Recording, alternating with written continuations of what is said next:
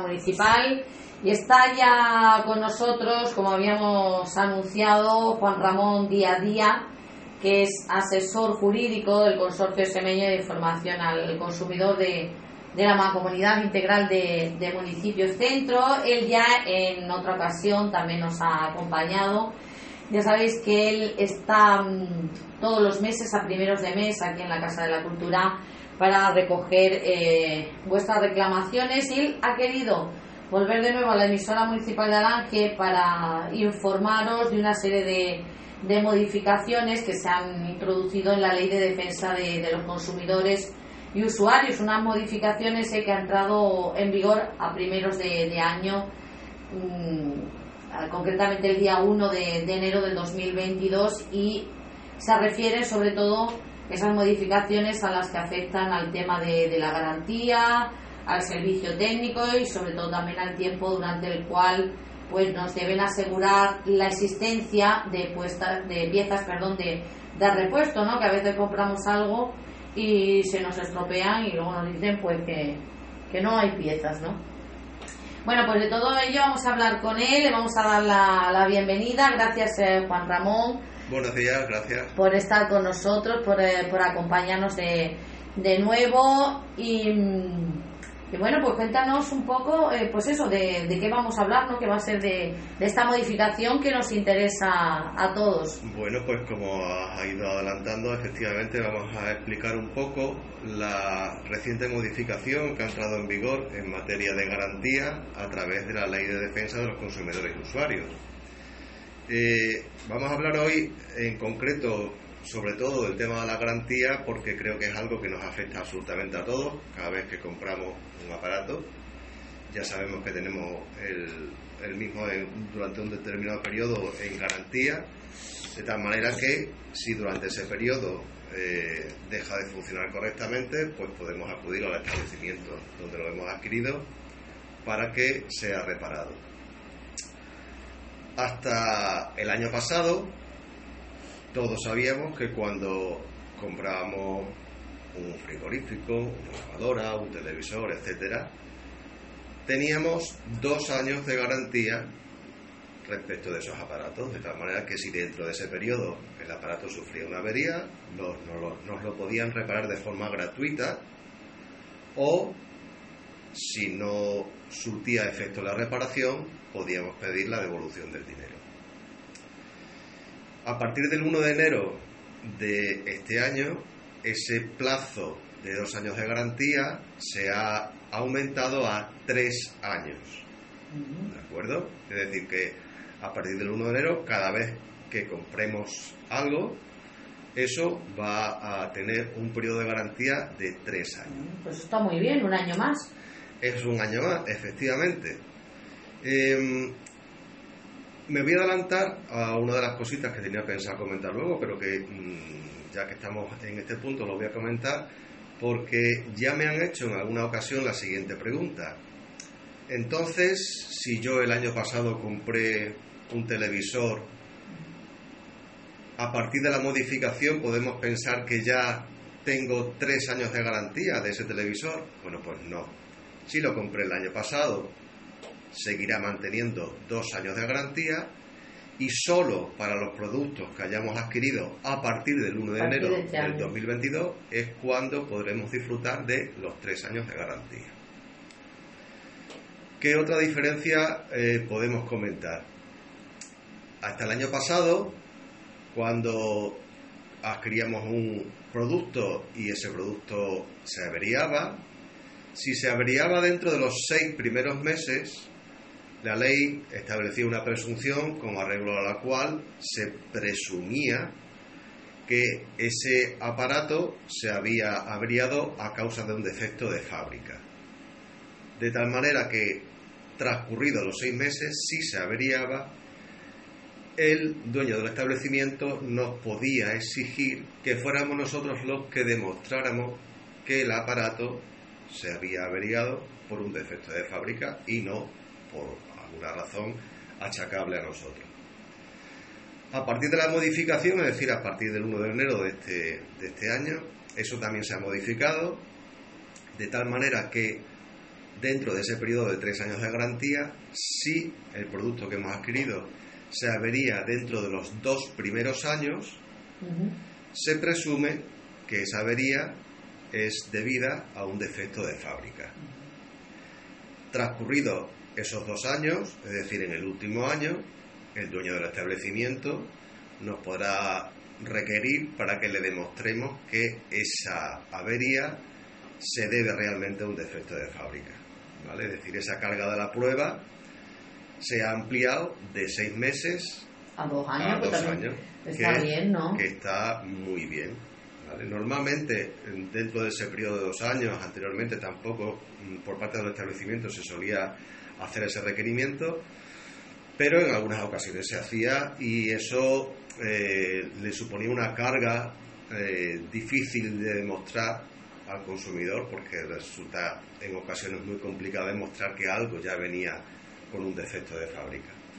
Ahora ya se puede disfrutar de esa presunción durante dos años, que es un plazo bastante más amplio y que le da también una mayor tranquilidad al consumidor en el caso de que sufra alguna avería al aparato. ¿Vale? Luego también hay que hablarnos de, de diferentes clases de, de garantías. Sí, Y si hay efectivamente. diferencia entre ellas. Eh, muchas veces cuando vamos a comprar un aparato eh, nos sentimos atraídos por una publicidad que hace la marca o que hace la tienda diciendo que ah, nos ofrecen un mayor plazo de garantía cuando adquiramos el producto. Tenemos que distinguir entre dos tipos de garantías. La garantía legal, que es la que citaba anteriormente, que es la que concede la ley, que es la del plazo de tres años, y luego lo que es la garantía comercial, es decir, ese plazo de garantía que añade el establecimiento o la marca como pues, un atractivo más para comprar su producto. ¿Son exactamente iguales? Bueno, la respuesta en principio es que no. Es decir, la garantía legal cubre en principio cualquier, según la ley, cualquier fal- falta de conformidad, es decir, cualquier defecto, por de- por utilizar un lenguaje un poco más coloquial, más a nuestra mano, que sufra el producto, mientras que la garantía comercial solo cubre lo que la empresa que concede esa garantía comercial quiera que cubra. ¿Qué sucede en muchas ocasiones? Que cuando adquirimos ese producto atraídos por esa publicidad, no preguntamos qué es lo que realmente cubre esa garantía comercial. ¿Vale? Por ejemplo, cuando vamos a, a- a comprar un televisor, nos pueden decir, bueno, tiene usted una garantía comercial de dos años más aparte de la legal, de tal manera que quedaríamos cubiertos durante un periodo de cinco años. Los tres primeros con la garantía legal y los dos últimos con la garantía comercial. En esos dos últimos años lo que quedará cubierto es lo que en el documento de garantía comercial se recoja que queda cubierto. Y al hilo de esto es cuando hay que hacer una advertencia muy importante para todo el que vaya a comprar algo que esté cubierto por una garantía comercial y que es que debemos pedir siempre ese documento en el que se recoja las condiciones de esa garantía comercial. Para que, si llegado el caso, tenemos que hacer uso de esa garantía comercial, sepamos si podemos exigir o no una determinada reparación en función de qué es lo que se haya estropeado, por qué, en qué plazo, cómo tenemos que hacerlo. ¿Vale? Otra cosa importante es lo siguiente. He empezado diciendo que el plazo de garantía es de tres años, el plazo de garantía legal. Y hay otra cosa también muy importante a tener en cuenta. Ese plazo de los tres años, en determinadas situaciones que ahora voy a explicar, se puede ver ampliado. Me explico. Si durante ese plazo de tres años el aparato se estropea, yo a lo mejor tengo la necesidad de llevarlo al servicio técnico. Y en el servicio técnico o en el establecimiento me lo recogerán para repararlo. Puede suceder que en el establecimiento o en el servicio técnico esté 15 días, un mes, mes y medio, dependiendo de, eh, de las características de la avería, del tiempo de lo que se pueda tardar en reparar, de si hay que pedir piezas al extranjero, etcétera, etcétera. Pues bien, todo ese tiempo que esté el aparato en el servicio técnico o, en el establecimiento hasta que nos lo devuelvan, ese periodo de tiempo, es un periodo de tiempo que hay que añadirle al periodo de la garantía. Es decir, si yo compro hoy un aparato y ese aparato tiene tres años de garantía, dentro de seis meses se me estropea y está dos meses en el servicio técnico, mi periodo de garantía pasa a ser de tres años y dos meses. ¿Vale? Para que yo pueda acreditar que ese periodo de garantía se ha visto ampliado, yo necesito pedirle al establecimiento o al servicio técnico al que yo haya llevado el aparato un justificante de que he entregado el aparato en tal fecha para hacerle tal o cual reparación. Y cuando reciba el aparato, tengo que pedir también un justificante que acredite cuál es la reparación que se le ha hecho. ¿Vale? De esta forma tendré dos documentos, uno de entrega y otro de recepción del aparato. Con esos dos documentos puedo establecer las fechas o el periodo de tiempo en el que ha estado fuera de mi casa, en el que ha estado en el servicio técnico, y ese periodo de tiempo será el que añadiré a la garantía. Otra cosa importante. Yo llevo el aparato, como estoy diciendo, al servicio técnico y tiene una determinada avería. Durante el año siguiente a haberse reparado ese aparato, esa avería queda garantizada durante un año.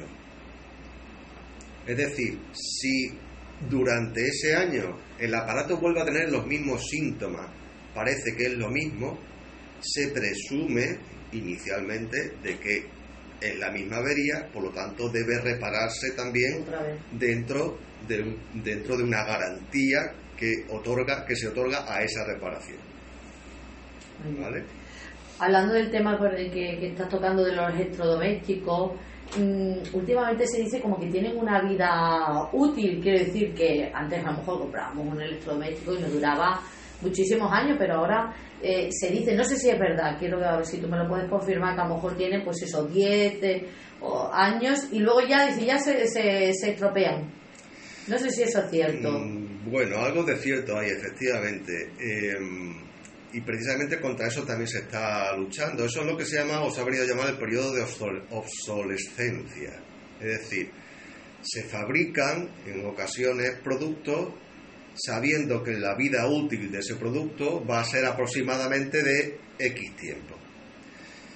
Se están eh, articulando medios y dictando normas para evitar que ese periodo de obsolescencia sea mm, muy corto, en ocasiones eh, que se cubra lo que es el periodo de garantía y luego mm, contar con que ya se va a estropear, con que ya va a dejar de funcionar y como queda fuera de garantía, pues a lo mejor no resulta rentable para el consumidor repararlo, sino que le puede resultar más rentable comprar uno nuevo, ¿vale?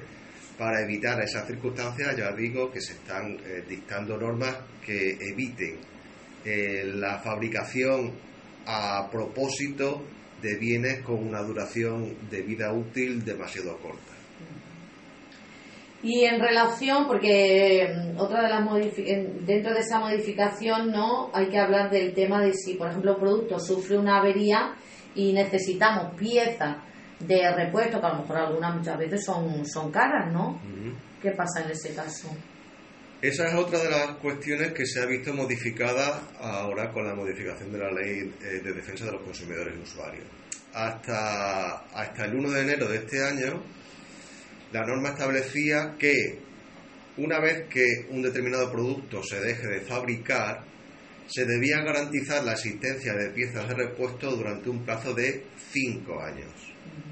Sin embargo, con la modificación que ha entrado en vigor el día 1 de enero, ese periodo de cinco años se ha visto ampliado hasta 10 años. Es decir, nosotros adquirimos un frigorífico, un vehículo, eh, transcurre el tiempo y ese frigorífico, ese vehículo, ese televisor deja de fabricarse. nos tienen que garantizar la existencia de piezas de reparación durante un plazo de 10 años a contar desde que ese producto deja de fabricarse. Precisamente para que si el producto se avería, pues podamos contar con piezas con las que poder repararlo y no vernos obligados a adquirir un producto nuevo. Pues está muy bien todas esas modificaciones que ha sufrido la ley en esas ampliaciones de, de plazo yo creo que benefician al, al, consumidor. Claro, efectivamente, todo esto va en beneficio del consumidor, pensando en él, pensando en protegerle eh, frente a las empresas, frente a ciertas eh, ventajas que hasta ahora podríamos decir que gozaba la empresa en esta materia eh, y creo que es bastante positivo en términos generales. Oye, ¿qué consejos darías para poder exigir las garantías? Pues eh, vamos a ver, para exigir la garantía, lo primero y fundamental es conservar el justificante de compra. ¿Vale? En principio no es necesario contar con un documento de garantía como tal para exigir la garantía legal. Ya hemos explicado antes que hay dos tipos de garantía, la garantía legal por un lado, la garantía comercial por otro. Para exigir la garantía legal, en principio con tener el documento que justifique la compra, una factura, ya nos da derecho a exigir que se repare ese aparato mientras esté dentro del periodo de garantía. Si se trata de una garantía comercial, ahí ya tenemos que estar a lo que nos haya concedido o lo que hayamos acordado nosotros con la empresa. ¿vale? La garantía comercial no siempre se ofrece de forma gratuita. En ocasiones las empresas lo que ofrecen es, a cambio de una pequeña cantidad de dinero, la extensión de la garantía legal por un determinado periodo de tiempo y que, como yo decía antes, no tiene por qué cubrir lo mismo que, cubría la garantía legal como no tiene forzosamente que cubrir lo mismo, necesitamos tener ese documento en el, con arreglo al cual sepamos qué es lo que sí tenemos cubierto y durante cuánto tiempo. ¿Vale? Eh, importante, como comentaba antes, en el caso de que llevemos a reparar un aparato, tenemos que pedir dos documentos. En primer lugar, el documento que justifique la entrada del aparato en la tienda o servicio técnico. Y en segundo lugar, el documento que acredite la recepción del documento y también muy importante el concepto que figure en ese documento, el concepto relativo a qué reparación concreta se le ha hecho al aparato. Para que entre en juego ese año de garantía que yo decía antes respecto de la reparación. Eh, siempre es aconsejable comprar en lugares en los que se tenga anunciado que se admite la devolución del aparato si, o del producto si está, eh, si está averiado. Em, en el caso de aparatos electrónicos, que muchas veces es necesario hacer uso de, los, de, los, de las hojas de la, de la garantía, pues en el caso de que no quisieran atendernos, de que no quisieran ah, hacer la reparación dentro del periodo de garantía, lo que podemos hacer es presentar una reclamación. Es decir, cada vez que se nos deniegue el ejercicio de un derecho, como es el de la garantía, debemos presentar una reclamación contra la empresa para que eh, hagamos un poco más de fuerza contra esa empresa y podamos conseguir que se vean satisfechos nuestros derechos como, consumidores, en este caso en relación con el tema de la garantía. Que ahí entrarías tú, ¿no? Eh, para recoger ese tipo de, reclamaciones, que tenemos que recordar que aquí en Alange estás aquí en la Casa de, la Cultura, siempre a principios de cada mes, para recoger las reclamaciones que puedan tener nuestros vecinos de, de Alange. También vamos a dar un teléfono porque pueden contactar también contigo, primeramente por teléfono. Y me gustaría también que, nos contaran un poco qué tipo de, reclamaciones te están, te están haciendo la. No sé si aquí en, Alange o bueno, en los pueblos que, que llevas, qué tipo de reclamaciones se están llevando a cabo ahora. Bueno, reclamaciones hay de todo tipo. Eh, quizás las que mm, más eh, en más cantidad estamos recibiendo están relacionadas eh, con el tema de telefonía, por ejemplo, con el tema de suministro eléctrico y suministro de gas, ahora con la subida de precios de la luz, hay mucha gente que viene hacernos consultas acerca de si la, factura de la luz está bien hecha, si no está bien hecha, si es correcta la cantidad que le están eh, facturando y mm, en general mm, hay muchísimas muchísimos motivos no tema de la garantía también tema de viajes.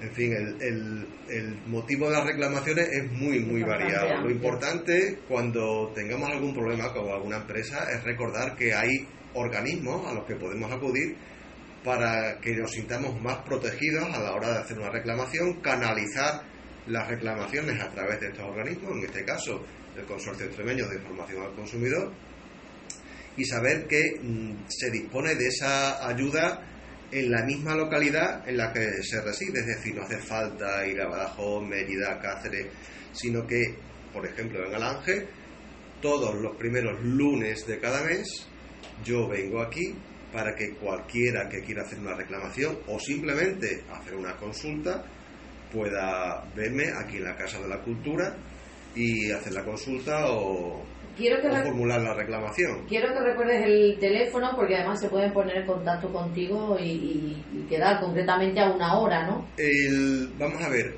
mm, el teléfono eh, es el teléfono de la mancomunidad, ¿vale? 924 32 4106.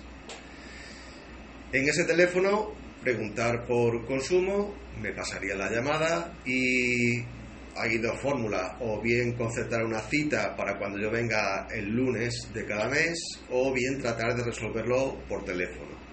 ¿Vale? Yo mm, resuelvo cada vez, en general, eh, todos los compañeros del consorcio eh, resolvemos muchas eh, consultas y muchas reclamaciones sin necesidad de desplazarnos porque las resolvemos en unas ocasiones por teléfono, haciendo uso del correo electrónico y en último caso, si se trata de personas mayores que no son capaces de, eh, que no pueden desplazarse, que no pueden utilizar el correo electrónico porque no se manejan bien con, con Internet y demás, en ese caso ya nos desplazamos nosotros aquí para atenderles. Me gustaría preguntarte, en el caso del tema de los recibos de, la luz, que la gente pues está bastante alarmada, ¿no? Porque han subido muchísimo esos recibos.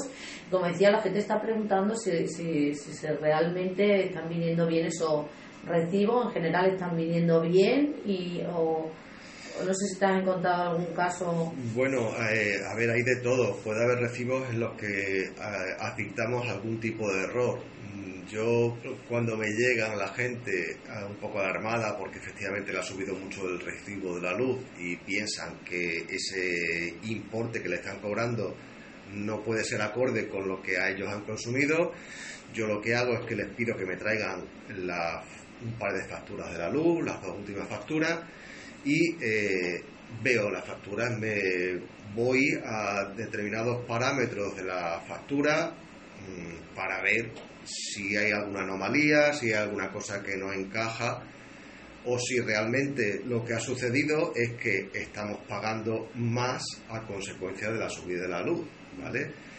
Se les aconseja, se les informa de qué es lo que tienen que ver en el recibo de la luz para ver si hay algo que nos haga sospechar que esa factura está mal confeccionada les informamos, les informamos también de las distintas formas de contratación del suministro eléctrico, ¿vale? Para que ellos vean que eh, se pueden acoger a distintas modalidades de contratación y eh, les pedimos, les decimos también que eh, puede ser un buen momento para escuchar ofertas de distintos tipos de contratos para que ellos vean ¿Cuál, puede ser económicamente más ventajosa en este momento en el que el precio de la luz está disparado? Porque hablábamos a micrófono cerrado, ¿no? Que, a lo mejor, eh, ¿qué nos viene mejor? ¿Una tarifa plana o por tramo? Eh, posiblemente en este momento en el que el precio de la luz está tan alto, eh, sea económicamente más ventajoso acogerse a una tarifa plana de todas formas, a mí no me gusta generalizar. Creo que cada caso hay que estudiarlo de forma particular. Entonces mm, hay que ver cuál es el consumo, no solamente del último mes, sino el consumo que se viene teniendo a lo largo del año. Si se consume solamente mucho en determinados meses y luego a lo largo del año ya el consumo eh, baja notablemente. No sabemos tampoco durante cuánto tiempo se va a mantener tan alto el precio de la luz si va a ser rentable o no va a ser rentable el acogerse a una tarifa plana. Es decir, mm, si fuera algo como las matemáticas, es decir, está claro que mm, esto es lo mejor, mm, yo creo que todos estaríamos en la opción mejor, pero bueno, hay distintos parámetros a los que, hay que valorar y, cada uno de esos parámetros hay que verlo en cada caso particular. Entonces, eh, quizás lo mejor es que nos vengan a visitar, que nos pidan consejos y que les orientemos en función de cada caso en particular. Ah, pues eso está muy bien, que hace esa función también de asesoramiento. Claro, efectivamente, no solamente en general en materia de consumo, sino, bueno, en este caso en particular, eh, ofrecerle o informarle acerca de las distintas opciones que tienen para contratar el suministro, en qué consiste cada opción, cuáles son los riesgos o ventajas que puede tener cada una y luego evidentemente cada consumidor es el que tiene que decidir, nosotros ahí ya no, nos metemos. Pero un poco, bueno, podéis decir cuál puede convenir más, ¿no? Podemos orientarle acerca de en este momento cuál puede ser la mejor opción. ¿Y en tema de telefonía, qué tipo de reclamaciones soléis tener?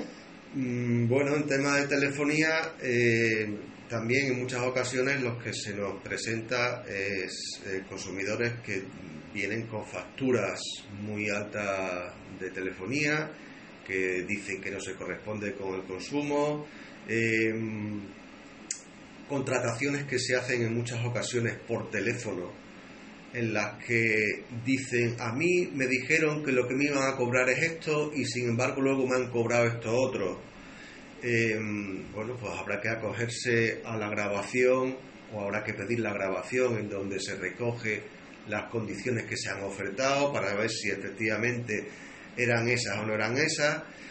En relación con este tema, yo lo que suelo decirle a los consumidores es que tienen que tener especial cuidado con las contrataciones que se hacen por teléfono. Se nos atosiga en muchas ocasiones con ofertas que nos hacen por teléfono a veces de las ofertas nos informan o nos venden, entre comillas, lo de venden, solo la parte de la oferta que puede resultar más atractiva, pero no nos enseñan o no nos leen, por decirlo así, por teléfono todo el contrato con todas las condiciones. En este caso yo siempre aconsejo una cosa. Eh, yo recibo por teléfono una oferta que parece muy atractiva y yo le digo al operador, me parece muy bien esta oferta, yo tengo un correo electrónico, mándame esa oferta por escrito a mi correo electrónico, para que en esa oferta por escrito vengan recogidas todas las condiciones. Una vez que yo ya tengo por escrito todas las condiciones, yo ya las examino tranquilamente, las veo todas y si me conviene la oferta, pues entonces habré quedado con el operador para el día siguiente, a los dos días, que me llamará y si estoy conforme con todo, pues haremos la contratación por teléfono y luego también muy importante pedir que me remitan el contrato ya celebrado por escrito para que yo también tenga el contrato por escrito y si el día de mañana hay algún problema, algún conflicto con la eh, compañía de teléfono, que yo sepa cuáles son mis derechos y mis obligaciones recogidas en el contrato para saber si puedo pedirle o no puedo pedirle eh, algo, reclamarle algo a la compañía de teléfono. Y en el tema de, viaje, José Ramón, ¿qué, ¿qué tipo de reclamación? Me imagino que será en relación a lo mejor de que también lo que nos ofertan a veces, ¿no? O el hotel al que al que vamos al final no se corresponde con, todo lo que nos habían prometido. Bueno, últimamente con el tema de la, eh, de la pandemia, lo que más ha proliferado o la, el mayor número de consultas que hemos recibido ha estado relacionado con las cancelaciones. ¿Vale? Em, se han cancelado muchos vuelos, eh, a consecuencia de la pandemia y bueno, eso ha dado lugar a que en muchas ocasiones el, el, consumidor había entregado ya una determinada cantidad de dinero y a veces las compañías aéreas pues no devuelven esas cantidades. Ahí habrá que estar así el vuelo se ha cancelado por la compañía, así ha sido el interesado el que no habiéndose cancelado el vuelo, ha sido él el que ha renunciado al vuelo. Dependiendo de una circunstancia u otra, podremos reclamar la devolución del dinero o no. Si, si es la compañía aérea la que ha cancelado el vuelo, por la razón que sea, entonces el consumidor sí puede pedir la devolución de ese dinero. Y en relación a, hoteles, por ejemplo, que hemos pagado una estancia y luego no hemos podido ir por el tema de, de la pandemia, se ha, devuelto el dinero. Yo tengo mi, mi caso que me devuelve. Pero me ha, me ha costado, ¿eh? Me ha costado. Eh, sí, se ha venido, sí se ha venido devolviendo el dinero, por lo menos en la experiencia que yo tengo, ¿vale? Cuando el motivo del, del rescindir el contrato con el hotel era el que hubiera un perimetraje que impidiera la salida de una determinada comunidad autónoma, por ejemplo, que residiéramos en Extremadura y que hubiéramos concertado un viaje a Madrid, a Barcelona, hubiéramos reservado hotel, si no podíamos salir para hacer uso de esa plaza de hotel por ese motivo, cuando hemos formulado la reclamación, normalmente, la mayoría de las ocasiones sí que nos ha sido atendida y se ha devuelto el importe del dinero al consumidor. Muy bien.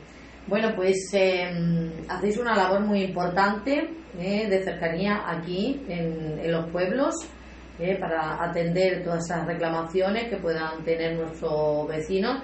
Así es que les invitamos a que se acerquen aquí a la Casa de la Cultura y, hablen contigo de aquello que, les preocupe. Sí, porque seguro que problemas o conflictos eh, tienen porque todos los acabamos teniendo en alguna ocasión, pues como estamos comentando, con las compañías de teléfono, con la luz, con el gas, con el hotel, con los viajeros, siempre hay algún motivo que nos afecte de una manera o de otra. Entonces, de lo que se trata es de acudir al lugar al que le podemos ofrecer esa ayuda y ese asesoramiento de carácter gratuito, recordamos, porque el consorcio, Extraño Información al Consumidor, eh, está integrado en la Junta de Extremadura, con lo cual esto es un servicio público que se hace y se presta de manera gratuita. ¿vale? Importante también es recordarlo y luego, bueno, porque no tenemos que irnos a Mérida, ¿eh? sino que lo tenemos vamos a tener aquí en la Casa de la Cultura, como decíamos, todos los meses a primeros de, a primeros de mes. El primer lunes de cada mes. El primer lunes de, cada mes. y seguiremos recordando ese ese teléfono también para que puedan contactar contigo, un servicio gratuito que ofrece la Mancomunidad de Cercanía de, para poder hacer reclamaciones y también de asesoramiento, como has dicho tú, muy importante. Eso es. Pues muchísimas gracias por, eh, por acompañarnos. Gracias a vosotros por darme la oportunidad de estar aquí para difundir el servicio que estamos haciendo y bueno, pues cada vez que queráis estamos aquí a vuestra disposición. Muchísimas gracias, gracias por, eh, por tu información y gracias por... Eh, por acompañarnos y bueno, como somos vecinos laborales, pues cualquier cosa que, que surja, pues él nos la dará a conocer. Muchas gracias.